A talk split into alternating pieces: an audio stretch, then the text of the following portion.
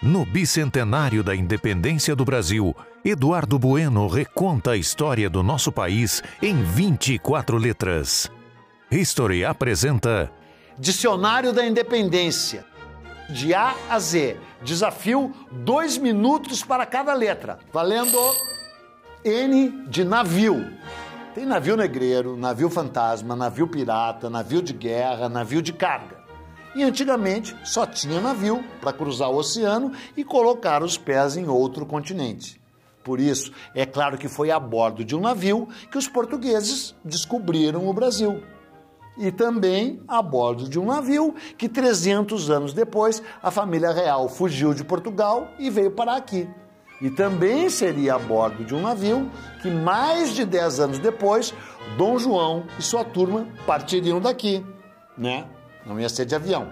Embora eu aposte que se fosse, Carlota Joaquina ia exigir passagem de primeira classe. Também foi em um navio que a dona Leopoldina saiu lá da Áustria e veio conhecer e casar-se com Dom Pedro aqui.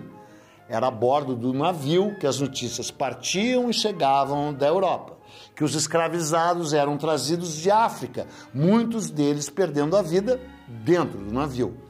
Havia e ainda há variações de navios: naus, fragatas, bergantins, caravelas e caravelões.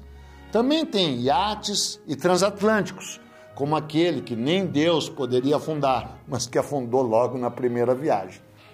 O Brasil começou a ficar independente porque Dom Pedro se negou a entrar em um navio e voltar para Portugal, quando as tais cortes de Lisboa o chamaram de volta para lá. Embora em 1831, depois de ter sido forçado a abdicar, tenha sido justamente isso que Dom Pedro fez. Ele embarcou no navio e deixou seus apoiadores aqui, a ver navios.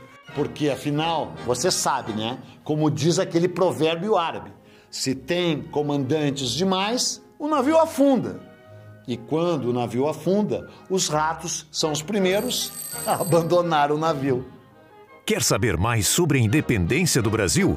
Siga o podcast do History e não perca os outros episódios de Dicionário da Independência com Eduardo Bueno.